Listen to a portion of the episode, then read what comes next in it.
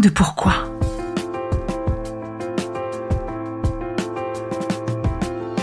Écoutez bien. Ici, les spécialistes de la résilience, les survivants du cancer, vous raconter leur traversée, leurs chocs, leurs peurs, leurs espoirs et leurs choix face à cette maladie qui les transformera à tout jamais.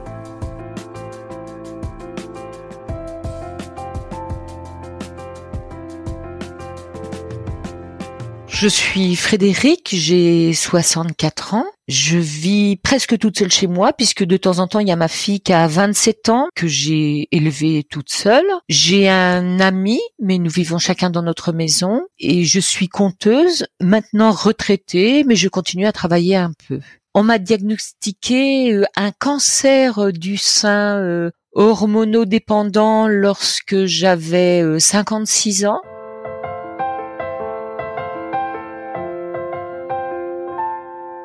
Bonjour Frédéric. Bonjour Magali. Merci de m'accorder ce temps pour, euh, pour faire ton épisode de À coup de pourquoi. Ma première question, Frédéric, aujourd'hui, c'est comment vas-tu? Je vais bien. Bah oui, aussi simple que ça, je vais bien. Bah aujourd'hui il fait beau, il y a du soleil, euh, je vais raconter une histoire, ça me va. Est-ce que tu peux nous raconter à quel moment ce cancer arrive dans ta vie? Comment est ta vie à ce moment-là? Raconte-nous cette annonce. Le contexte. Mon copain m'avait quitté. Ah, Yes. Ma fille qui avait 19 ans partait vivre avec son petit ami. Et j'étais pas tout à fait d'accord, je la trouvais trop jeune pour partir vivre avec ce petit ami-là. Et j'avais eu la chance d'avoir quelques spectacles, mais le statut d'intermittent étant quand même parfois très inconfortable, j'avais des allocations de 400 euros par mois. Ok, ça va, je suis propriétaire de ma petite maison. Hein. Ma fille est partie, mon mec est parti, j'ai 400 euros par mois. Youhou Donc c'était un grand moment.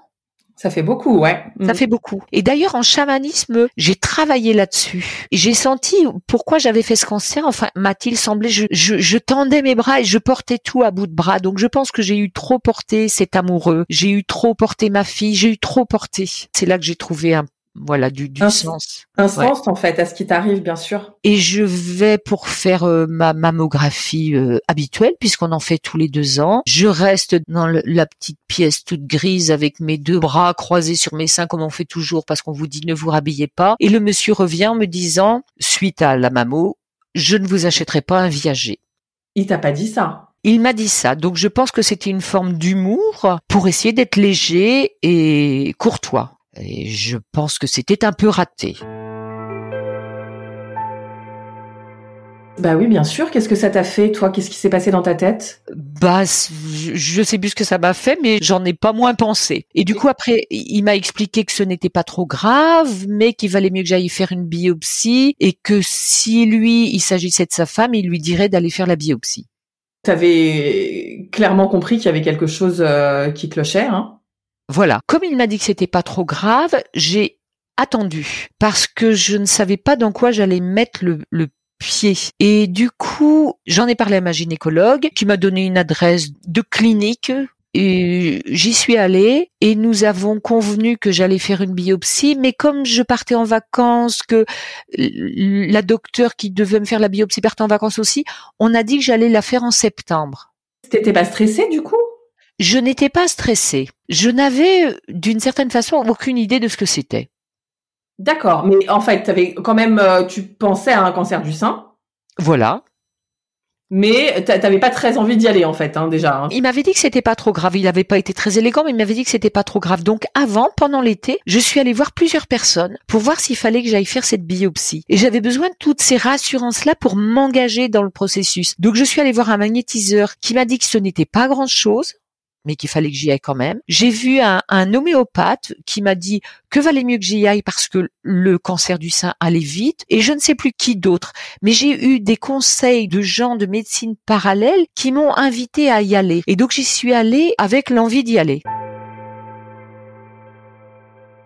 T'attendais d'avoir ce, ce ressort en fait pour dire t'as pas eu peur que le temps passe justement chez beaucoup de femmes ça fait ça. C'est-à-dire que on sait qu'effectivement ça peut aller très vite et euh, on est pressé d'agir en fait. Je crois que je ne savais pas ce que c'était. Et puis il me fallait le temps. S'il m'avait dit faut y aller vite bon j'aurais été dans l'urgence mais c'est pas ce qu'il a dit et c'est pas ce qu'a dit aussi euh, la docteure qui devait me faire la biopsie. Donc comme elle était tranquille Moi, j'étais tranquille aussi. Je lui dis, je pars en vacances. Oh, ben, je pars en vacances après. Du coup, ça s'est assez bien goupillé pour moi. Je suis allée en paix faire ma biopsie. Et c'était très sympa, vu que je suis assez causeuse, j'étais bien accueillie, et ils m'ont expliqué ce que c'était, et ils m'ont quand même fait euh, six, alors c'est des, trous qu'ils font avec des aiguilles de 3 mm, ils m'en ont quand même fait six ponctions.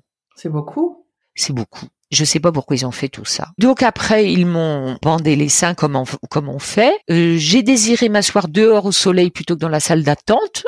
Déjà, j'étais pas trop comme il fallait, mais j'ai eu le droit. Au bout d'une heure, elle est venue me voir, me demander si ça allait, tout ça. Euh, j'ai dit bon, j'étais un peu sonnée et je suis repartie avec ma voiture, mes seins bandés extrêmement douloureux et été très surprise qu'on ne m'ait pas dit que j'allais pas vraiment pouvoir conduire. Je suis repartie en passant la première et la seconde avec la main gauche. Ah oui, c'est-à-dire que vraiment, euh, ça t'avait fait euh, mal et ça t'empêchait euh, de conduire carrément, ouais. Ah bah oui, ça m'a fait hyper mal, mais vraiment. C'est beaucoup, hein, six points, ouais. Je sais pas, parce que je pense comme il était intracanalaire et c'était des tout petits points un peu partout, ils ont essayé de repérer. Bon, et du coup, j'avais vraiment mal. Ils m'ont même pas expliqué pourquoi ils bandaient les seins. C'est-à-dire, ils expliquent pas quoi. Je, je, je, suis, je suis quand même une femme un peu âgée, cultivée, a priori intelligente, il pourrait dire pourquoi il nous bande les seins, ne serait-ce que ça? Moi, je me suis sentie en désarroi, j'avais les seins bandés, je ne savais pas que c'était pour empêcher l'épanchement de sang. Je pouvais pas le deviner non plus. Donc déjà, je me dis tiens pourquoi pourquoi ils le disent pas? Donc ils ne me l'ont pas dit. Et donc j'ai eu mal au sein, pas mal. Et je crois que deux jours après, j'ai appelé parce que j'étais inquiète. J'ai dit j'ai mal, c'est énorme. Oh mais oui, mais vous inquiétez pas, nanana nanana. Mais du coup, le troisième jour ou le quatrième jour, j'ai appelé, ça allait pas du tout, je pleurais. Et je suis retournée là-bas. Ce que je ne savais pas, c'est une clinique privée. Enfin, c'est un regroupement de cliniques, c'est un gros truc. Et ce que je ne savais pas, c'est que c'était une médecin différente par chaque demi-journée. Donc, je n'ai pas vu celle qui m'avait fait la biopsie. Donc celle qui m'a observé ne s'est pas particulièrement penchée sur mon cas et m'a dit ça va aller. Donc je suis rentrée chez moi en passant mes vitesses avec la main gauche et en pleurant. Mais pour elle ça allait. Bien. Donc j'attends euh, jours les résultats. J'y vais, je lui raconte mon drame du sein qui me fait mal et tout ça, et elle, elle avait totalement autre chose à me dire. Donc elle me dit que bah j'ai un cancer. Le, coup du viager, ça m'avait scotché. Euh, là, euh, je dirais, ça m'a un peu séché sur place, mais pas plus que ça. Je ne savais pas ce qui m'arrivait. Et puis moi, je suis arrivée avec ma douleur dans le sein. Euh, l'information est devenue minime par rapport à l'information qu'elle me donnait. Et puis moi, quand elle m'a annoncé ça, comme je ne savais pas ce que c'était, je me suis vue, toc, rendez-vous la semaine prochaine, tac, et donc un jour on m'opère et après c'est terminé. Tu veux dire que c'était pour toi une nouvelle effrayante ou non pas tant que ça? Bah, c'était embêtant parce que je savais que le cancer était très embêtant, mais c'était une affaire à régler rapidement. Qu'est-ce qu'elle te dit, elle? Eh bien, on cherche un rendez-vous pour l'opération et il n'y avait pas de place. Fallait attendre au moins 15 jours pour avoir un rendez-vous, pour ensuite pouvoir, enfin, imaginer la date d'une opération. Et ça, ça m'a surprise. Qui est un tel délai. Oui, parce que c'est vrai que quand on, apprend une nouvelle comme ça, euh, on a envie d'agir. Voilà. Rétrospectivement, je me suis dit ah bah c'est là que j'ai commencé à rentrer le doigt dans l'engrenage et je ne savais pas que l'aventure allait être aussi longue. Donc euh, direct comme je suis assez efficace, j'ai appelé ma gynécologue qui était à l'autre bout de la ville. Elle a bien voulu m'accueillir, ce qui était super. J'ai senti que c'était quelque chose parce que je ne vais jamais dans les embouteillages, ça m'angoisse trop. Et j'ai une vie et ma façon de la gérer qui fait que j'arrive toujours à passer à côté. Et là, c'était l'heure des embouteillages, mais je suis allée direct chez la gynécologue. C'était tout de suite. Elle m'accueille bien et je lui explique cette histoire de rendez-vous qui est dans trop longtemps, ma douleur au sein, etc. Et elle me dit qu'elle va essayer d'avoir un rendez-vous plus rapide pour moi. Donc, je rentre chez moi. Et le lendemain matin, je devais partir en voiture. Le lendemain, c'était un vendredi pour faire le deuxième stage de chamanisme de ma vie. Oh, génial. J'ai hésité à y aller parce que j'avais hyper mal au sein quand même. Et puis c'était, j'avais trois heures de route, c'était au-delà de Poitiers. Et j'y suis allée. Et je suis partie le vendredi matin. Je passais toujours la première et la seconde avec la main gauche. Bon, après, l'autre, les autres, j'ai passé avec la main droite quand même. Mais je suis allée là-bas. Et c'était super. Mais j'avais hyper mal au sein, mais c'était super quand même. Et du coup, ça a été mon entrée, d'une part un peu mon entrée en chamanisme. Comme je souffrais, alors je veux pas dire que j'aime souffrir, mais je sais que les périodes de ma vie où j'ai eu mal, par exemple des limbagos ou d'autres choses, j'aime l'acuité de l'existence à ce moment-là. Je, je me sens tendue et hyper attentive à tout. En conscience. En conscience. Alors c'est ennuyeux parce que c'est une conscience dans la douleur, mais là j'ai un souvenir de ce stage de chamanisme. Ça a été un, un des plus joyeux stages de chamanisme que j'ai fait. Et même avec cette nouvelle derrière toi, eh ben cette nouvelle devant moi, mais du coup j'allais j'allais la traverser, j'allais traverser la suite de l'aventure avec le chamanisme aussi comme outil. Parce qu'en plus je pense que c'était un stage d'extraction et les extractions dans le chamanisme, on extrait le mal, on extrait la maladie. Donc je me suis trouvée dotée d'un animal de pouvoir pour soigner la maladie. J'ai même osé croire que j'allais pouvoir aussi la soigner avec mon animal de pouvoir, ce qu'il n'a pas fait, mais je pense que ça m'a aidé énormément. Très bien, mais j'en suis sûre. Et ça a transformé cette maladie en aventure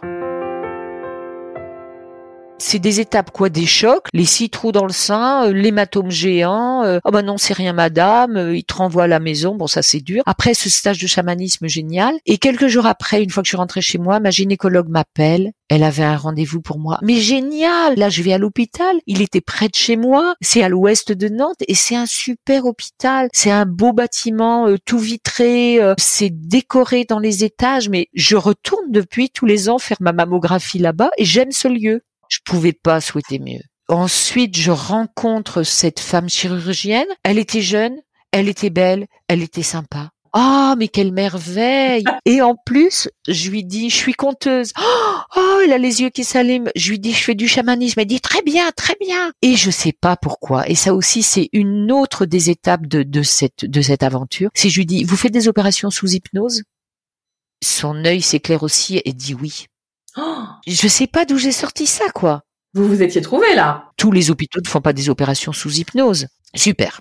Elle définit un protocole peut-être. Je me rappelle plus de tout, mais en tous les cas, j'ai rendez-vous un mois et demi plus tard pour me faire opérer quand même. J'avais rendez-vous qu'un mois et demi plus tard, je pense, parce que mon cancer n'était pas trop urgent, et puis parce qu'il fallait croiser les disponibilités de la chirurgienne et les disponibilités de l'anesthésiste hypnotiseuse. J'ai pas l'impression que tu sois euh, effrayée, quoi. Tu sors de ce rendez-vous, euh, tu sais la marche à suivre. Comment tu vis tout ça? Ça avance peu à peu. C'est-à-dire que je vais d'étonnement en étonnement parce qu'au début, je crois que je vais me faire opérer immédiatement. Je m'aperçois que c'est pas ça. Après, je m'aperçois que j'ai un autre rendez-vous, mais que je vais me faire opérer que dans un mois et demi. Enfin, j'avance. À chaque fois, j'avance. À chaque fois, je mets un pied en avant. C'est pour ça que je dis que j'ai mis le doigt dans l'engrenage. C'est au fur et à mesure que ça m'arrive que ça m'arrive. c'est une lente avancée quand même, j'ai trop mal au sein. Je n'en peux plus. J'ai des bons seins, je fais du 95. Mais non, mais l'hématome, il traversait le sein d'un bout à l'autre. C'est la biopsie, puis c'est surtout parce qu'elles l'ont mal bandé. Alors qu'elles l'aient mal bandé, ça je leur reproche pas. Je veux dire, c'est possible, elles sont pas dans mon corps. Mais pourquoi elles me le disent pas? Moi, je suis dans mon corps. Elles me disent, on vous bande. Est-ce que vous sentez que c'est bien bandé? Est-ce que ça, c'est ça que je leur reproche. Qu'elles me prennent pas pour un être humain. C'est ça que tu sens. Oui, c'est ça. Elles me traitent comme, je sais pas comment elles me traitent, mais euh, elles ont pas que ça à faire, quoi. Puis moi, je suis un, un quelqu'un à soigner. Un numéro en fait euh, après un autre, quoi. Ouais, en même temps, elles sont, elles sont sympas. Moi, je, je, je ça avait été très sympa, mais, mais je, je suis pas considérée en tant qu'être responsable et intelligent. J'imagine, elles reçoivent toutes sortes de gens. J'imagine que c'est compliqué. C'est tout le monde qui peut avoir un cancer du sein, donc c'est n'importe qui. Mais après, on, on est à l'écoute aussi du client. Et puis, on voit, moi, la nana que je suis, on se dit, bon, elle, on peut lui dire ci, on peut lui dire ça. Euh, on écoute, on fait attention. Euh, on soigne un sein euh, qui appartient à une personne. Donc, du coup, cette douleur, elle traîne, elle traîne, elle traîne. Après le rendez-vous avec ce, ce médecin, arrive la date de l'opération. Est-ce qu'on t'a parlé de chimio? Est-ce qu'on t'a parlé d'autre chose? Pas encore, parce que c'est un carcinome intracanalaire. Ok, donc dans ce cas-là, c'est pas forcément euh, chimio, effectivement. Donc a priori, c'est très léger et peut-être même pas de rayon. C'est pour ça que je suis pas stressée aussi. Je, souffre quand même. J'écris à la chirurgienne et je lui dis euh, opérez-moi plus vite, j'en peux plus. J'en pouvais plus quoi. Et donc on trouve une date d'opération plus vite et je ne serai pas opérée sous hypnose, hélas. Donc, je me prépare pour l'opération. Je, je, faisais tout bien, je m'appliquais, donc je fais la douche. À l'époque, on faisait encore la, bétadine. Maintenant, je sais qu'on ne la fait plus. Douche à la bétadine le soir, douche à la bétadine le matin. La veille, j'ai les cheveux longs et ma fille m'a un peu coupé les cheveux à ma demande. Je voulais être toute propre, toute neuve pour aller me faire opérer. Enfin, tout devenait une aventure un peu. J'arrive à l'hôpital avec un quart d'heure d'avance comme il était marqué sur mon papier. Je crois que c'était, j'avais rendez-vous à 7h30 euh, et donc j'arrive à 7h15 avec un quart d'heure d'avance. J'étais euh, j'étais au taquet, j'étais hyper tendue, c'est ma sœur qui m'emmenait et j'arrive là-bas avec mon quart d'heure d'avance comme c'est marqué sur le papier, j'étais nickel quoi. J'avais une minute d'avance par rapport au quart d'heure d'avance. J'arrive, les bureaux offraient pas avant 7h30. Ah bah là j'ai commencé à basculer. Hein. Je marchais sur le fil quoi. Quand on marche sur le fil, il faut pas nous souffler dessus. Donc quand je suis arrivée dans la chambre, j'étais hyper tendue. En plus j'arrive dans une chambre où j'étais avec une autre nana et elle avait la télé allumée. Ah mais moi je supporte pas. Hein. Donc j'étais dans un état d'enfer. Donc là, tout le protocole démarre, ma chambre m'installe, la chirurgienne vient me voir, elle était sympa. Et puis après, je pars, on me traîne dans les couloirs, on va faire le repérage et ils vont me planter deux tiges de métal dans le sein pour repérer quelle est la partie qu'on va découper. Et du coup, ça me faisait mal. Et comme j'ai, euh, je sais pas, j'ai, j'ai de l'humour, euh, j'ai demandé, j'ai dit, excusez-moi, je, je, je veux pas crier, mais est-ce que je peux chanter?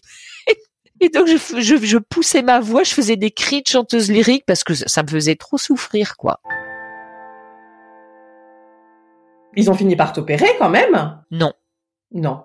Non. L'hématome était trop grand, c'était pas possible, on pouvait pas faire le repérage. Je suis rentrée piteuse, je suis retournée piteuse dans la chambre, et cette chirurgienne là m'a regardée dans le fond des yeux. Elle avait des très beaux yeux d'ailleurs, m'a regardé dans le fond des yeux et m'a serré le bras. Elle m'a dit quelque chose genre je vous comprends, mais c'était super quoi. C'était super parce que ça booste. Enfin bref. Je suis rentrée chez moi après mes deux douches à la bétadine, mes cheveux coupés. J'avais fait deux tournées de linge. Je suis d'accord avec toi, c'est hyper décevant quand on se prépare et que ça va pas au bout. Euh. On a repris le rendez-vous 15 jours plus tard. Alors j'ai continué à souffrir du, de l'autre sein, mais j'ai pu me faire opérer sous hypnose. Quand j'apprends que j'ai ce cancer du sein, que j'ai que j'ai cet hématome et tout ça, avant tout, tout s'est lancé le protocole, j'appelle toutes les nanas que je connais qui ont eu un cancer du sein. C'est marrant parce que j'ai pas peur parce qu'il y a des gens qui peuvent euh, avoir des témoignages euh, douloureux par exemple. Mais je prends tous les témoignages et j'écoute ce que me disent ces gens il y a tout. Alors par exemple, ça me fait beaucoup de bien, même si elle est, euh, elle est triste, de parler avec une femme qui a eu un cancer du sein et qui a eu un gros hématome qui l'a fait souffrir comme le mien. Et ça, c'est super intéressant parce que quand un autre entend notre propre douleur, waouh, ça fait du bien. Et elle, elle avait tellement souffert, elle m'a dit bon bah c'est bon, ils m'ont retiré le sein comme ça, c'était réglé. Hein. La douleur était partie, ouf. Ah oui, d'accord. Donc elle est quand même de ce niveau-là cette douleur pour que des gens aillent jusqu'à dire bon bah c'était réglé là, il, me retire le sein, c'est bon quoi, la douleur s'en va. Ça veut dire que c'est quelque chose. Mm. Voilà, sauf que quand on nous retire le sang, enfin moi on me l'a pas retiré mais la douleur s'en va pas, hein. c'est chaud. Hein. J'avais eu aussi une copine qui m'avait expliqué quelle douleur c'était de se faire opérer du sein et combien avant pendant des semaines, peut-être des mois, les gens pouvaient pas l'approcher à plus de 3 mètres tellement elle avait la trouille. Et moi, ça m'a fait ça. Hein. Mon chat, il vient plus jamais se coucher euh, du côté droit maintenant. Hein. Tellement ah, eu mal, tellement ça a été. Euh... J'ai encore mal là. Hein. Ah d'accord. Ah ben j'ai encore mal hein. Et je rigole pas du soutien-gorge hein. ah j'ai des soutiens-gorge précis. Euh, chaque jour, euh, je resserre l'élastique, mais ça demeure. Le souvenir est là. Donc j'ai appelé au moins une dizaine de copines. Il y en a une que je connaissais pas, mais c'était la femme d'un monsieur que je connaissais. Et je parle avec elle et elle me raconte qu'elle, elle a fait un cancer joyeux ça s'est bien goupillé, quoi. Je veux dire, euh, son opération s'est bien passée, les rayons sont bien passés, elle a pu partir en vacances juste après. Enfin, elle m'a raconté un cancer joyeux. Et ça, ça m'a servi de modèle, sans que je le calcule. Hein.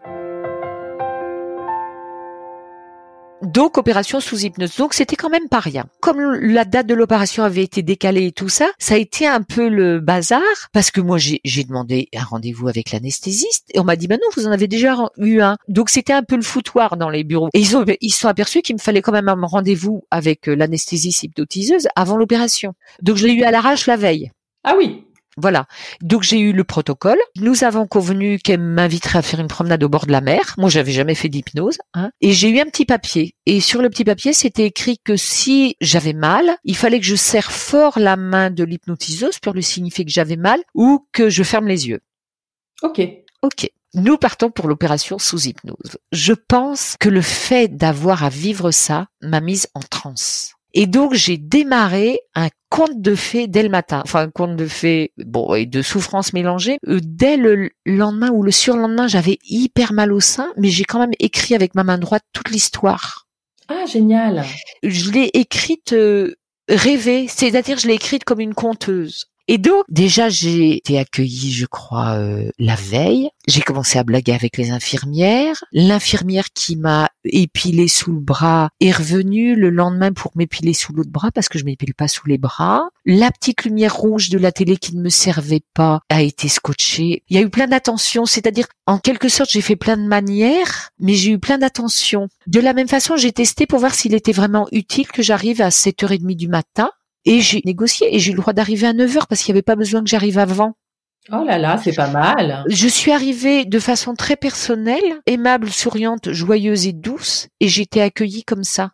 Génial. Donc j'ai été accueillie sur un tapis rouge mais que, que j'ai créé aussi, mais qui a été accepté. Donc voilà pas que les seuls hommes de cet hôpital bourré de femmes, de chirurgiennes et d'infirmières, toutes plutôt jeunes et belles et qui se tutoient. Déjà, j'ai trouvé ça génial. Donc les deux hommes m'emmènent sur un tapis volant pour me faire opérer. Là, j'arrive juste avant la salle, il y a quatre infirmières vêtues de bleu que j'ai pris pour des nymphes qui m'ont jeté des couvertures nuageuses sur les jambes, des couvertures chaudes. Oh, déjà le paradis commence. Non mais je crois que j'étais complètement allumée, hein. c'est incroyable. Hein. Et après ils m'ont rentré dans la salle d'opération, il y avait deux soleils au plafond. Et je rentrais chez Neptune, le dieu des mers. Et du coup, alors je pense qu'on a quand même un, léger sédatif. Et puis ensuite, il y a une anesthésie euh, locale, bien sûr. Oui. Au sein, bien sûr. Mais quand même, c'est quand même pas rien. Alors moi j'ai un cerveau qui ta ta ta ta ta ta ta ta je je pense, je suis une fille qui pense. Donc je veillais tout. J'écoutais, j'étais hyper tendue vers euh, l'anesthésiste qui me faisait marcher sur la plage. Donc je m'accrochais à chaque mot. Je m'accrochais presque physiquement à chacun de ces mots.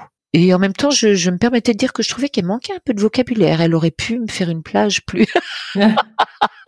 Mais en même temps, je m'accrochais à chacun de ces mots, quoi. C'était ma bouée de sauvetage. Je sentais une infirmière à ma gauche qui, je sais pas, elle était appuyée à mon corps. Ça me faisait un bien fou. C'est-à-dire, j'étais attentive à tout et en même temps, la chirurgienne m'opérait. Je pense qu'il y avait un assistant à ses côtés. Je, pense que c'était un, un, interne, je pense. C'était le seul homme qui était là. Et j'écoutais tout ce qu'elle faisait. Je disais, tiens, là, elle coupe ça, là, elle coupe ça. Parce que qu'elle me coupe un bout de sein, ça me gênait pas. Qu'elle retire un ganglion, il le fallait. Ah, ça, ça me stressait, ça me stressait. Ah bah oui, c'est ça, on projette quoi. Moi, je voulais pas qu'elle me, qu'elle me retire un ganglion, mais enfin bon, qu'elle me retire un bout de sein, bah, c'était dans la masse ça me gênait pas trop quoi. Donc je guettais. Et du coup, euh, voilà, c'était la grande aventure. À un moment donné, je me suis dit, ah bah purée quand même, c'est pas n'importe qui qui peut faire ça. Donc moi, je peux le faire. Je, parce que c'est tout, parce que c'est comme ça. Hein. Après moi, un petit bobo au doigt et je vois le sang, je peux m'évanouir.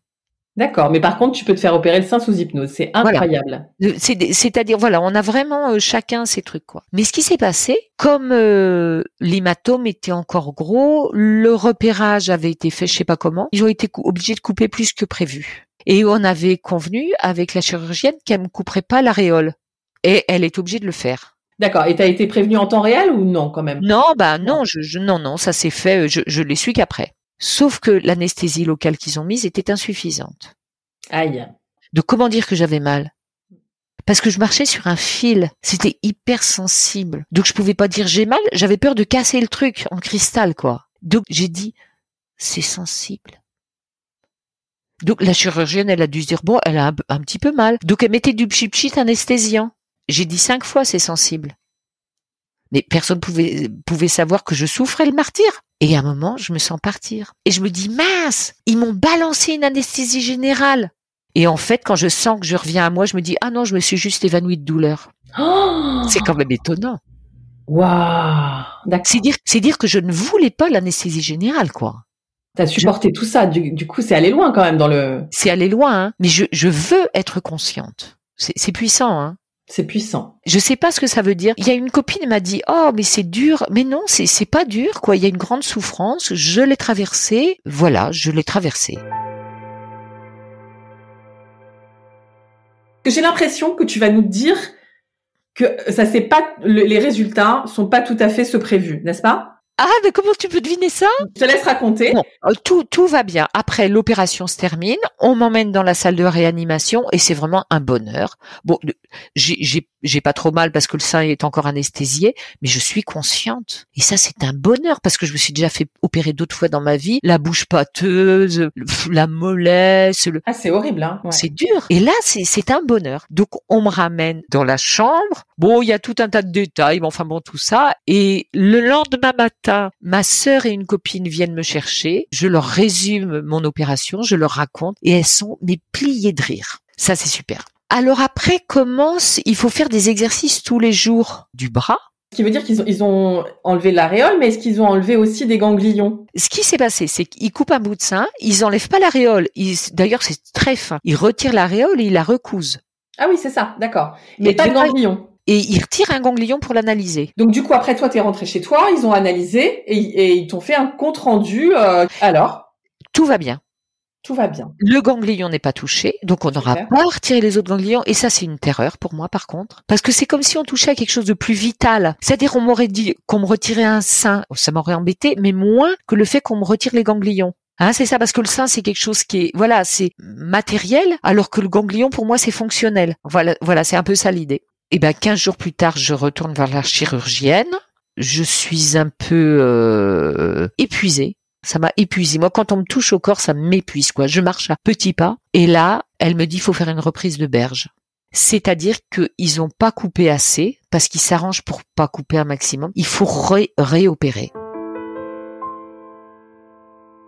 Oh là là, je me suis senti mal et ma frangine aussi. Hein. Oh là là, ouais. On ressort les agendas pour choisir une date. C'est épique parce que moi, j'ai, comme j'écris beaucoup, j'avais un journal sur cette traversée du cancer du sein. J'aime bien le texte que j'ai écrit là-dessus parce que elles sont en train de chercher les pages des agendas volent.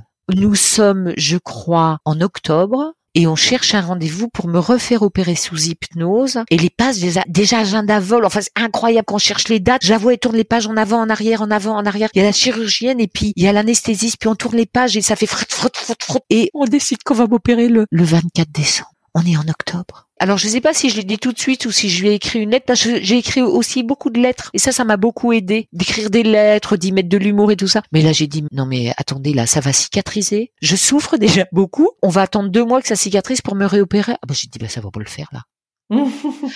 Donc ils ont trouvé une autre date et c'était un mois plus tard en novembre. Et alors ça s'est passé cette fois-ci euh, un peu mieux quand même. Ils ont. C'est pas un peu mieux, c'est qu'on n'a pas pu faire sous hypnose. Il n'y avait pas de disponibilité, donc j'ai été anesthésiée. Mais c'est une opération courte et j'ai une anesthésie courte.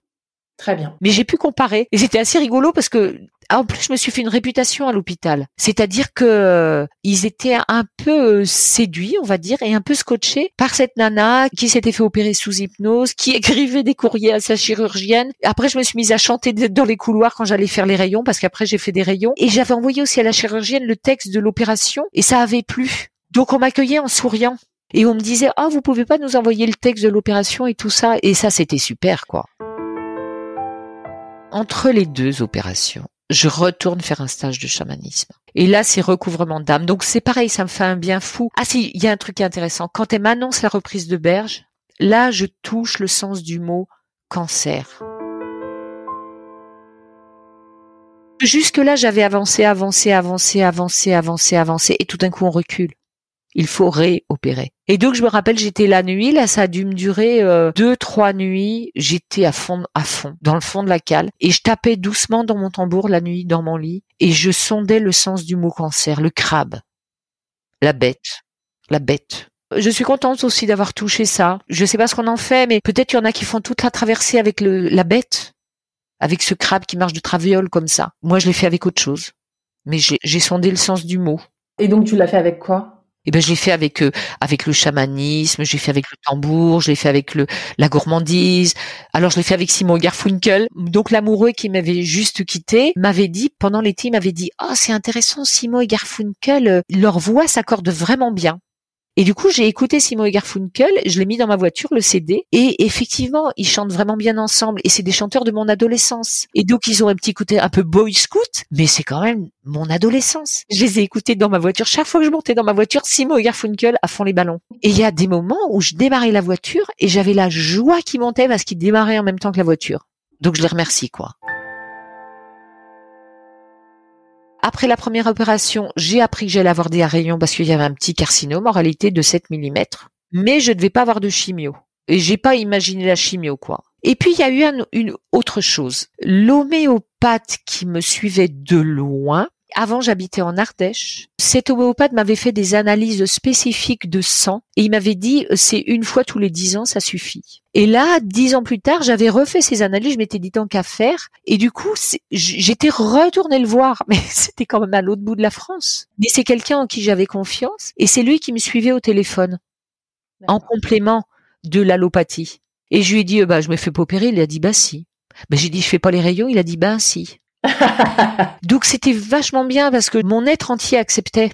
C'est ça, c'était cohérent en fait, tout était cohérent. Tout était cohérent. c'est ça. Alors, suite de la cohérence, je suis au fond de mon lit, je suis épuisée, je fais timidement du tambour et j'adore écrire. J'ai un ordinateur et mon mec est parti.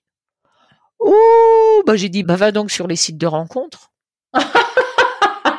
et c'est pas mon genre, mais j'ai que ça à faire. Et j'aime écrire. Donc je vais sur tous les sites de rencontres. Et je remplis toutes les cases et ça m'amuse.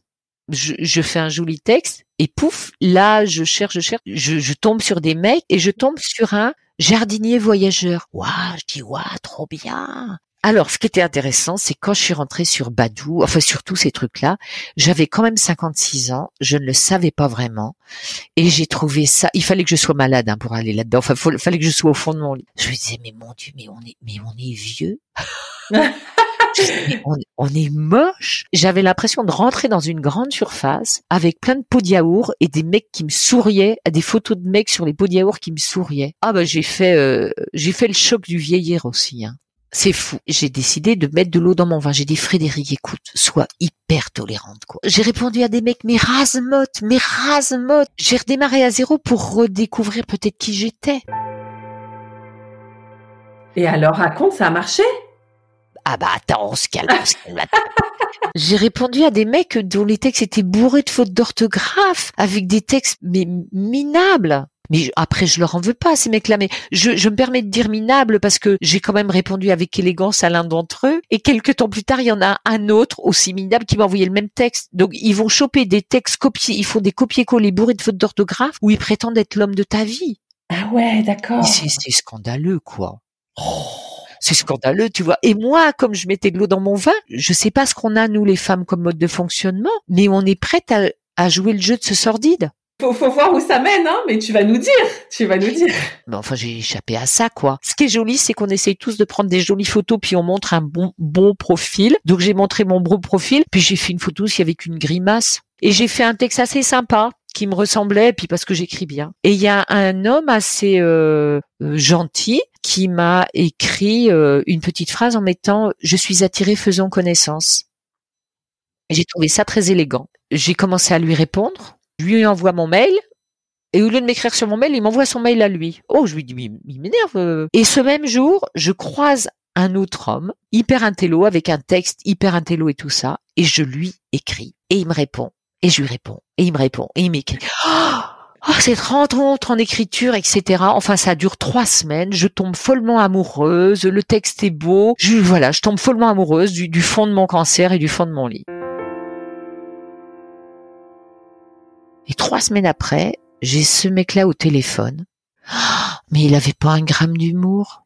Ah, il manquait un truc. Ah ben il manquait un truc, puis il manquait beaucoup plus de trucs que ça, mais je vais pas m'étaler dessus. Mais, il avait pas un gramme d'humour. mais, qu'est-ce qui se passe? Déception. Ah, donc c'était pas ça. Mais on a, on, mais attends, mais mais ça avait été un tel, une telle rencontre de, de texte, si tu veux, un tel flot, que on avait failli partir en vacances ensemble. Incroyable Incroyable la tête. Et donc du coup, je me dis, tiens, ma cocotte, va donc répondre à l'autre là qui avait eu cette si jolie phrase. Mais avant, je retourne voir parce que je me dis, moi j'avais 56 ans, puis je regarde, je dis, oh bah dis donc, il est, il est vieux quand même. Il avait 62 ans, ça me semblait très vieux. Il habitait en campagne, ça m'allait, mais oh bah, je me dis, mais il est loin de la mer quand même. Hein. J'hésitais, tout ça, puis j'ai dit, mais vas-y quoi. Et alors, il se passe que j'ai envoyé une lettre sur ces diverses rencontres que j'avais fait avec ces hommes, mais juste des rencontres de courrier et tout ça. Et euh, aucun de ces hommes ne m'a répondu, sauf lui. Et du coup, je suis rentrée en contact avec cet homme-là. Ça a un peu duré jusqu'à début janvier. Et début janvier, je n'avais rencontré aucun homme. Je l'ai au téléphone et on décide qu'il viendrait prendre la soupe chez moi. Entre temps, me disait-il, il avait rencontré quelqu'un, donc on pouvait pas, euh, voilà, euh, être amoureux, tu vois. Euh, mais c'est pas grave, on a causé tout ça. Et du coup, il arrive chez moi un jour, il sonne à la porte, j'ouvre et il me dit voilà la bille de clown parce que j'avais dit qu'il avait une bille de clown. Il rentre et moi je dis oh là là, je, je dis bon on peut pas être amoureux puisqu'il a trouvé une autre nana mais lâche tout quoi Frédéric c'est bon, euh, tu vas commencer les rayons dans quelques jours, tu viens de faire un cancer du sein, tu recommences à marcher lentement. J'ai ouvert mes bras pour le saluer, si tu veux. Et il est rentré dans mes bras. Ça m'était jamais arrivé de ma vie, en réalité. J'ai rencontré cet homme et j'ai trouvé que c'était une belle rencontre. Et la semaine même où je l'ai rencontré, où il est revenu plusieurs fois chez moi alors qu'il habitait à une heure de route, vraiment, on s'était trouvé corporellement, puis affectivement et culturellement. Je commençais les rayons cette semaine-là. Et du coup, quand il venait me voir, pas les premières fois, j'ai pas demandé parce que j'étais très fière. Enfin, je, me tenais droite, mais il m'accompagnait puis il attendait dans la voiture que j'ai fait mes rayons. Et ces rayons, je, je, je, les ai pris, je les ai acceptés. Et cette grosse machine, je l'appelais Big Maya. Et pour moi, c'était une grosse machine cosmique. Et je la regardais tourner autour de moi et j'acceptais cette rencontre avec le cosmos et les rayons. En même temps, je me contenais pour respirer parce que je voulais pas que ça me touche les poumons. Enfin, je, voulais pas que ça rayonne plus au-delà. Donc, j'étais vraiment dans une hypertension. J'étais dans une acuité extrême. Et j'avais pareillement avec l'hôpital, j'avais dit ben moi j'ai j'ai pas trop d'horaires, je voudrais éviter les embouteillages. Et donc il s'arrangeait pour me donner des horaires. En général, je venais entre midi et deux, il n'y avait pas des embouteillages. Et le plus extraordinaire, c'est qu'après, j'allais retrouver mon amoureux dans la forêt. Oh. Mais il voulait pas me présenter à ses enfants parce que c'était trop tôt et tout ça. C'était un peu magique, c'était un amour secret. Il était un peu euh, loufoque hein, quand même. Il voulait pas que je dise son nom. Enfin, c'était un truc un peu féerique, surréaliste. Donc j'allais régulièrement à mes rayons. C'était mon aventure cosmique. Après j'allais dans la forêt pour des rencontres amoureuses et je continuais à taper dans mon tambour et j'allais voir des thérapeutes. J'étais dans un truc un peu différent je marchais parallèlement. Complètement. C'est le premier témoignage comme ça que je reçois. Hein. Enfin, je suis sûre que t'es pas surprise.